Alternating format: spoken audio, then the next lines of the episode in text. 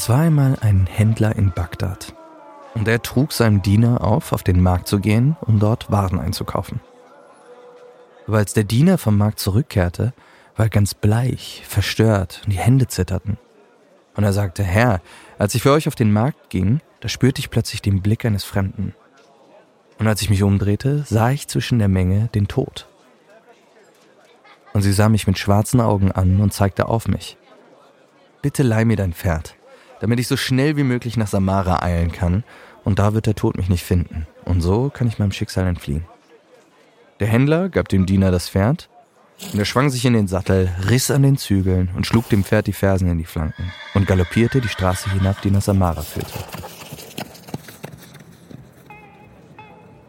Jetzt ging der Händler selbst auf den Marktplatz. Und als er dort ankam, sah er tatsächlich den Tod zwischen den Menschen dort stehen. Und er sprach sie einfach an und sagt, warum machst du meinem Diener so eine furchtbare Angst? Und der Tod antwortete, ich war einfach überrascht, ihn hier auf dem Markt in Bagdad zu sehen, wo ich doch heute Abend eine Verabredung mit ihm in Samara habe.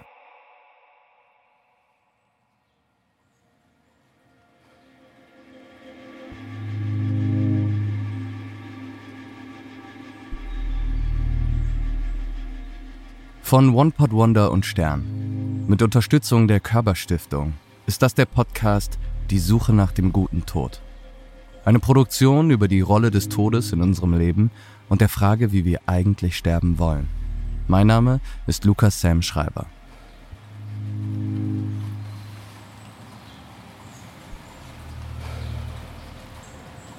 Diese Nummer ist wirklich furchtbar. Will irgendwas sagen und dann weiß ich es wieder nicht.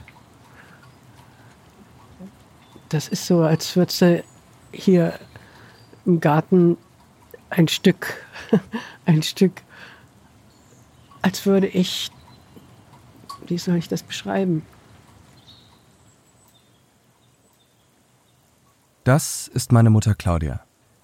Sie ist gerade mal Anfang 60, aber wurde vor circa drei Jahren mit Alzheimer diagnostiziert. Für Jahrzehnte hat sie als erfolgreiche Schriftstellerin gearbeitet, aber schreiben kann sie aufgrund des Alzheimers gar nicht mehr. Trotzdem ist sie sprachlich noch immer so wundervoll wie damals und eine der inspirierendsten Menschen in meinem Leben. Mein Bruder Moritz, mein Vater Peter und viele gute Freunde besuchen sie oft. Wenn ich mit ihr zusammen bin, sitzen wir häufig, wie jetzt, auf ihrem Balkon in Köln und sprechen darüber, wie sich die Krankheit wirklich anfühlt. Ich kann es noch nicht mal sagen. Eben habe ich es gesagt. Du hattest äh, das Bild von einem Garten. Sind es vielleicht die Wurzeln? Nee, dass ich, dass ich einfach nicht mehr greifen kann. Ich kann es dir nicht, ich kann es dir nicht, was habe ich vorhin gesagt? Du meintest, äh, stell dir einen Garten vor. Der, ich hake darin und hake dahin, damit es schön wird. Und weiß schon wieder nicht, warum ich hake.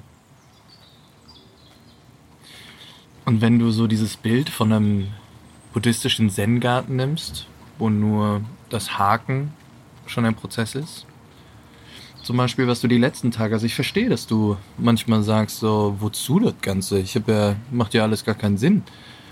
Aber gestern zum Beispiel meintest du, ich habe gar keinen Bock zu sterben. Und dann ist es so ein bisschen, solange ich hier noch was Schönes sehe, mache ich weiter. Aber ein schönes Bild, denn hier ist nichts Schönes gerade. Es ist nass und kalt und und ich weiß gar nicht, warum ich noch hier bin. Wirklich, das ist auch nicht eine, das ist nicht, ich, ich sage nicht, ich will ich bin Blues oder, oder ich, dann gehe ich in eine Therapie. Heute, wie war da, was, was habe ich heute gemacht? Heute Morgen? Äh, Physio. Physio, ja. Das nutzt ja nichts. Gehe ich zur Physio, ich freue mich auch, die Leute sind nett, ja. Machen mir machen Anwendungen, aber wozu? Also es wird nicht besser, es wird immer schlechter. Ich kann nichts mehr richtig denken, ja. Und wenn, dann habe ich irgendwas, das ich gerade vielleicht mal gedacht habe und das ist in Sekunden wieder weg. Sehr verwirrend, wirklich. Das spüre ich ein bisschen an dir. Du hast so einen, einen ständigen, eine ständige Verwirrung. Mhm. Als hättest du in jeder Sekunde deines Seins was verloren. Es, es flutscht raus, ja. Ich wollte gerade noch was sagen und dann ist es wieder weg. Die ganze Zeit, ja. Und dann denke ich was und denke ich, ach, das ist schön. Es ist in Sekunden wieder weg. Wie Wasser. Das ist so irritierend, ja. Da ist es doch klar, dass man einfach irgendwann mal einen Strich macht und sagt, jetzt reicht's mir, ja. Und dann ist das Leben dann doch noch immer da.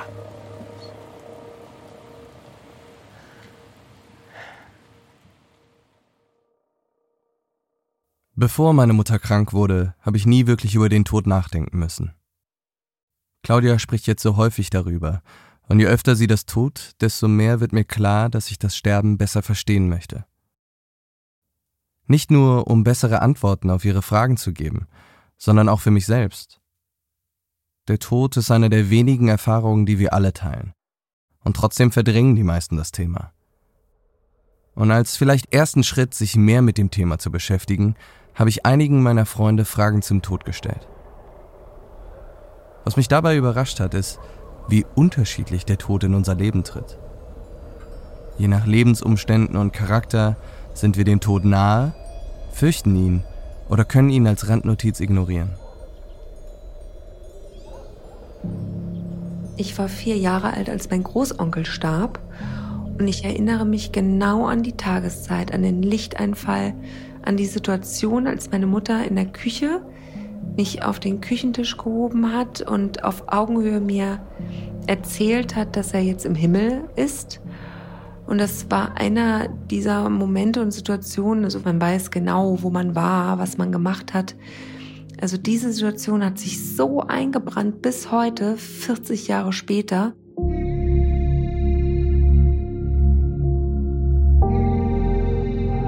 Wenn ich Angst hätte, dann so vom Prozess des Sterbens. Also es macht mir gar keine Angst, wenn ich denke, ich werde vielleicht in zehn Minuten vom Bus überfahren und bin dann einfach tot.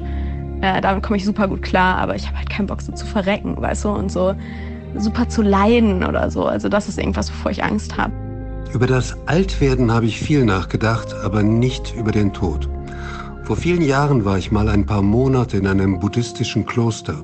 Damals hat mir die Idee gefallen, wiedergeboren zu werden. Heute denke ich, mit dem Tod ist einfach Schluss. Ende aus. Theoretisch habe ich in letzter Zeit da ein bisschen häufiger darüber nachgedacht, dass ich eigentlich relativ viel halt zurückstecke in meinen jungen Jahren, um dass es mir später gut geht und dass ich da ab und zu Angst habe, dass ich das gar nicht erleben kann, weil ich, weil mir vielleicht irgendwas passiert. Verstehst du? Also, wenn ich ganz ehrlich bin, im, also im Alltag denke ich eigentlich fast nie über den Tod nach. Also da müsste schon irgendwas passieren, glaube ich, dass, dass ich da viel drüber nachdenke. Und wenn du dir jetzt ähm, vorstellst, dass du in der nächsten Woche sterben würdest, würdest du plötzlich den Blick auf die Welt ändern für dich? Ähm, also wenn ich in einer Woche sterbe, nee, dann ändert sich meine Perspektive nicht mehr. Was soll ich denn? Also nee, da ist nur noch mitnehmen, eintüten, erleben, Exzess, Bergheim.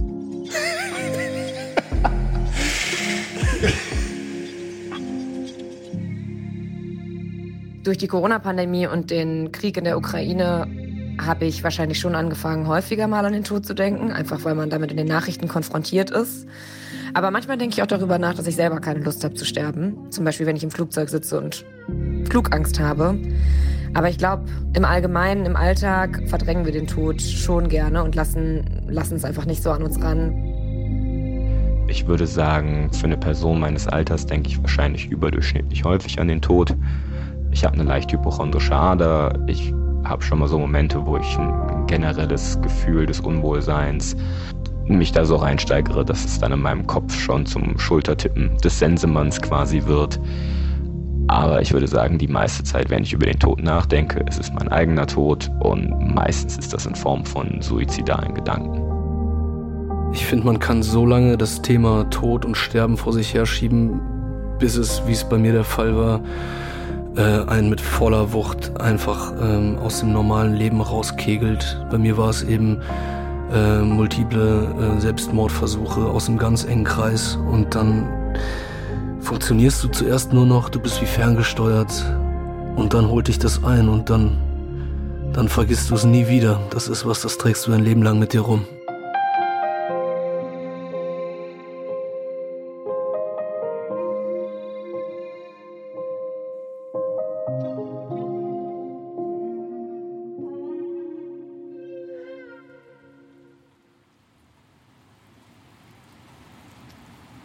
Heißt meine beste Freundin? Judith. Judith. Die ist das Gegenteil. Die hat alles im Kopf. Die hat einfach alles im Kopf.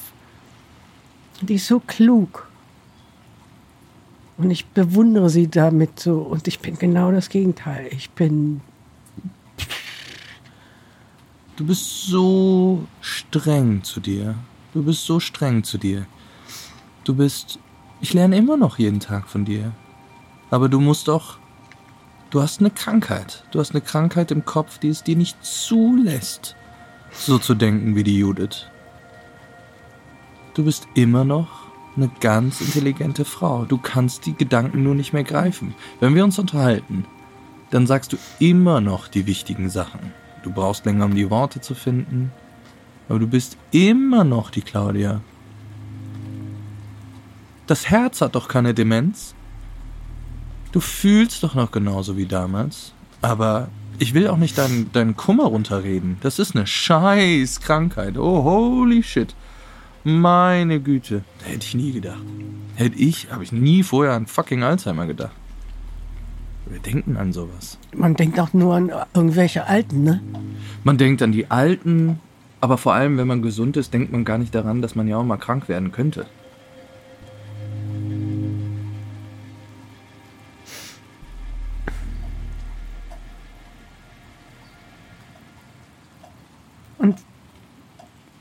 Was mache ich? Dann gehe ich zur Physio.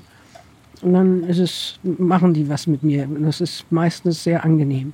Ja, dann latsche ich wieder nach Hause. So, dann kommt jemand, die was für mich kocht. Auch ist wunderbar, hat der Peter angeleiert.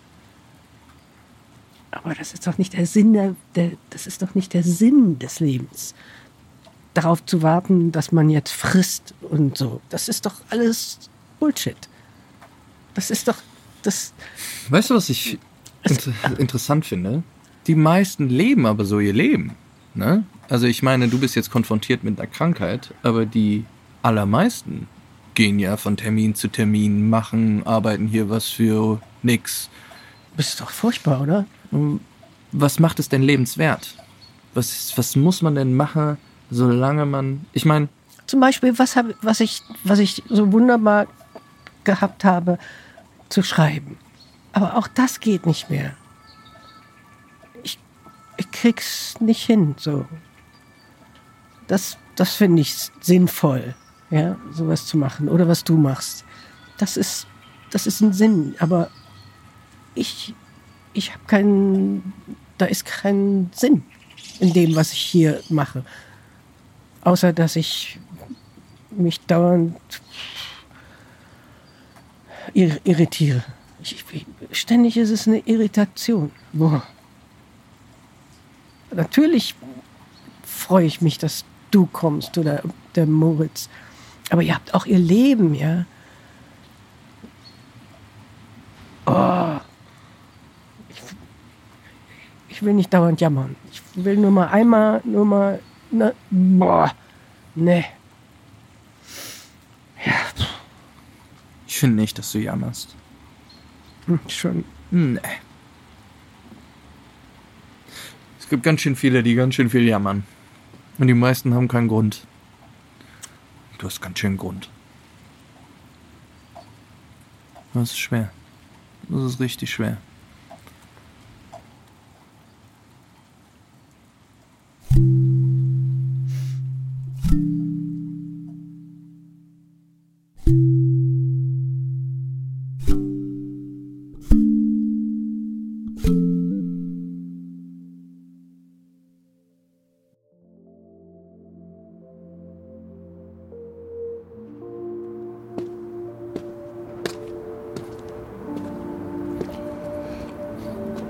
Es ist ähm, kurz vor Mitternacht und ich gehe noch ein bisschen bei mir in der Gegend spazieren. Heute ist ein guter Freund meiner Mutter verstorben. Äh, ich kannte ihn leider kaum, seine Situation oder ehrlich gesagt ihn als Mensch. Aber ich habe noch vor ein paar Tagen mit ihm telefoniert.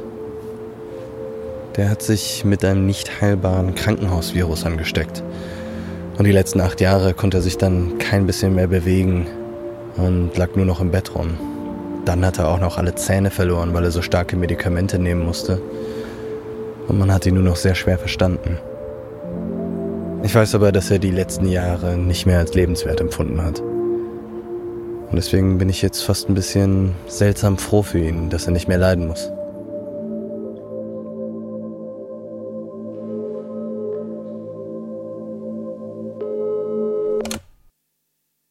Schön, dich zu hören. Hallo. Wie fühlst du dich? Beschissen. Ja, vor allem, weil meine Kinder und meine Familie, die durften mich ja nicht besuchen, ne? Oh, ich habe schon mal 85 Tage nichts gegessen. Haben sich alle gewundert, dass ich das so lange durchgestanden habe. Das ist ja mein Problem.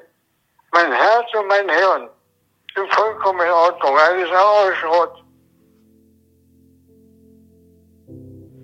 Mich lieber sterben. Ja.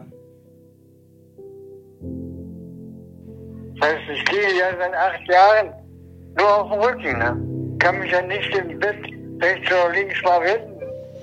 Geht ja nicht. Ich habe acht Jahre lang jeden Tag 15 Tabletten genommen. Und davon sind meine ganzen Zähne hoch weggebaut. Und irgendwann habe ich gesagt, plus aus. Ich will die auch nicht mehr. Seltsamerweise geht's mir, geht's mir jetzt auch nicht genauso gut wie vorher auch.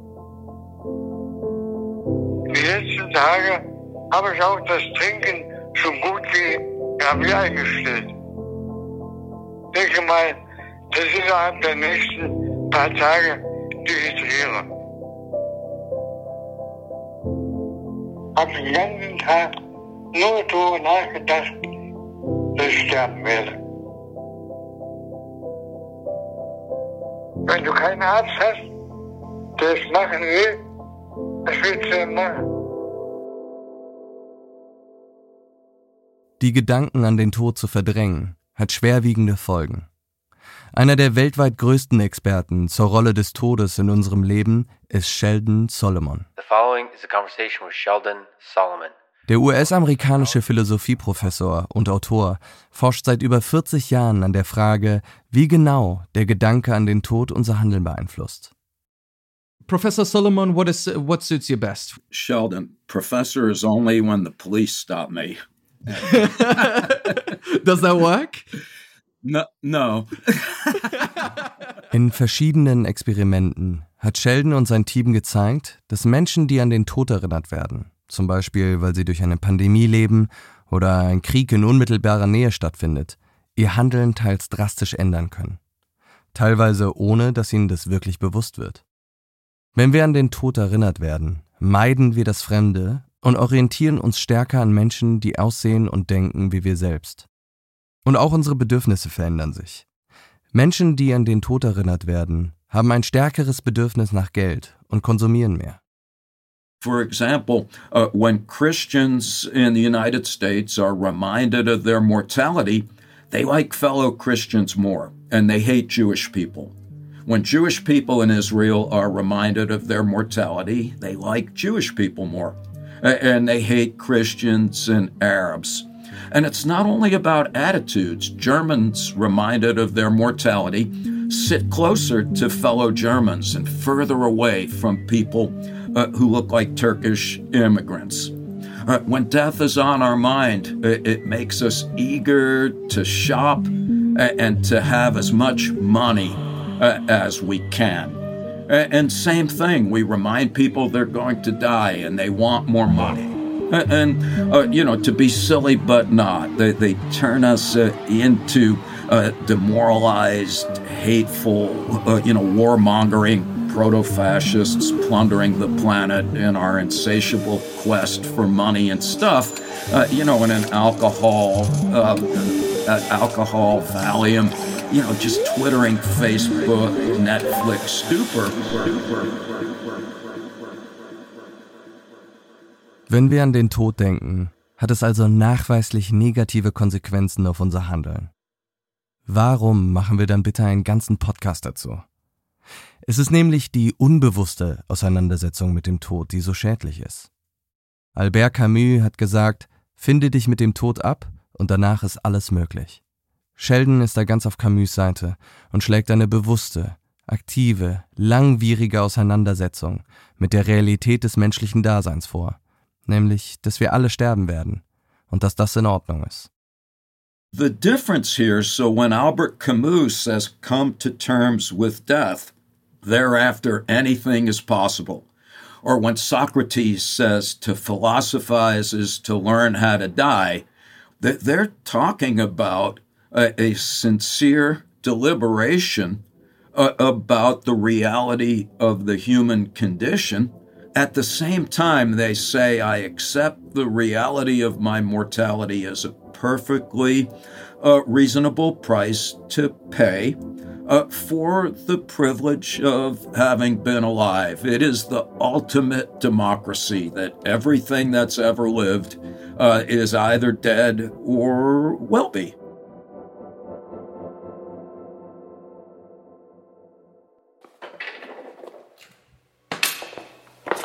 Ich rufe auf den Tagesordnungspunkt 4 vereinbarte Debatte zu dem Thema Suizidhilfe. Suizidforscher und Palliativmediziner warnen nachdrücklich davor, den assistierten Suizid zu ermöglichen. Der assistierte Suizid begründet eine Kultur des Todes. Gott bewahre uns davor. Ich finde, wir sollten einen selbstbestimmten Sterbewunsch nicht nur respektieren, wir sollten uns als Gesetzgeber an die Seite der Menschen stellen, die selbstbestimmt sterben möchten. Was bedeutet selbstbestimmtes Sterben denn konkret? Und wie sichern wir als Gesetzgeber auch in Grenzsituationen den freien Willen des Einzelnen? Der Staat sollte nicht, kein Beamter einer Behörde und erst recht nicht ein Minister nach seiner politischen Laune darüber entscheiden, ob jemand sterben darf oder nicht und nach welchen Kriterien. Eine solche Entwicklung wäre für unsere Gesellschaft fatal. Im Namen des Volkes. Paragraph 17 des Strafgesetzbuches in der Fassung des Gesetzes zur Strafbarkeit der geschäftsmäßigen Förderung der Selbsttötung vom 3. Dezember 2015 verletzt die Beschwerdeführer zu römisch erstens, arabisch erstens, römisch erstens, arabisch. Wenn Menschen sich dazu entschließen, dass sie sterben möchten, gibt es in einigen wenigen Ländern, wie beispielsweise der Schweiz und den Niederlanden, die Möglichkeit der geschäftsmäßigen Sterbehilfe. Das sind meist Vereine, die Ärzte vermitteln, die dann den Sterbewilligen beim Selbstmord helfen. In Deutschland war das für viele Jahre illegal. Bis zum Februar 2020, als das deutsche Verfassungsgericht entschied, dieses Verbot für ungültig zu erklären. Und somit ist es seit diesem Tag wieder möglich, in Deutschland die legale Sterbehilfe in Anspruch zu nehmen und dabei auch Hilfe zu bekommen. In diesem Podcast werden wir noch ausführlicher auf dieses Urteil eingehen und was es in der Praxis bedeutet. Aber für mich ist dieses Urteil Aufhänger und Gelegenheit, offen über unsere Endlichkeit zu sprechen und uns gemeinsam die Frage zu stellen, wie wir eigentlich sterben wollen. 104 Absatz 1 des Grundgesetzes. Die Vorschrift ist mit dem Grundgesetz unvereinbar und nichtig. Ich will keinen Podcast machen, der bedrückende Geschichten über das Sterben erzählt, sondern vielleicht erreichen wir hier eine Art Versöhnung mit dem Tod. Wenn es einen guten Tod gibt, dann will ich ihn finden.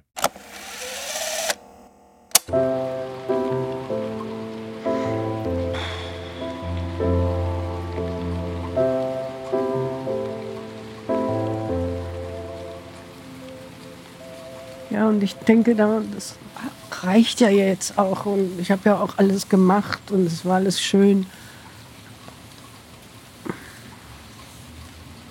Diese Sehnsucht ist einfach auch mal abzuhaken und zu sagen, es ist jetzt gewesen und nun will ich und nichts mehr erleben.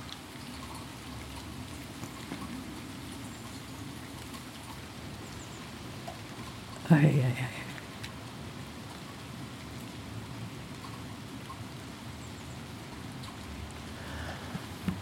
Ach, ich freue mich. Danke, dass du mich getröstet hast. Das ist, hat mir gut getan. Manchmal muss ich einfach nur nölen. Nöl. Nöl so viel du willst. Du hast einen Grund.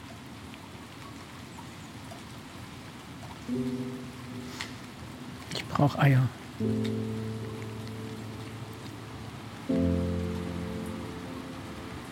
Sterben ist nicht so leicht, hä? Ja.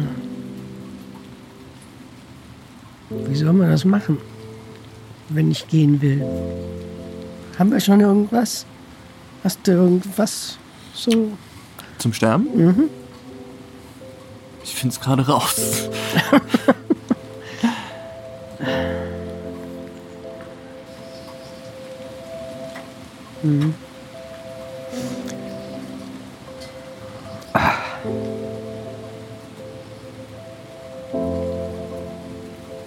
Eier. Ich brauche Eier.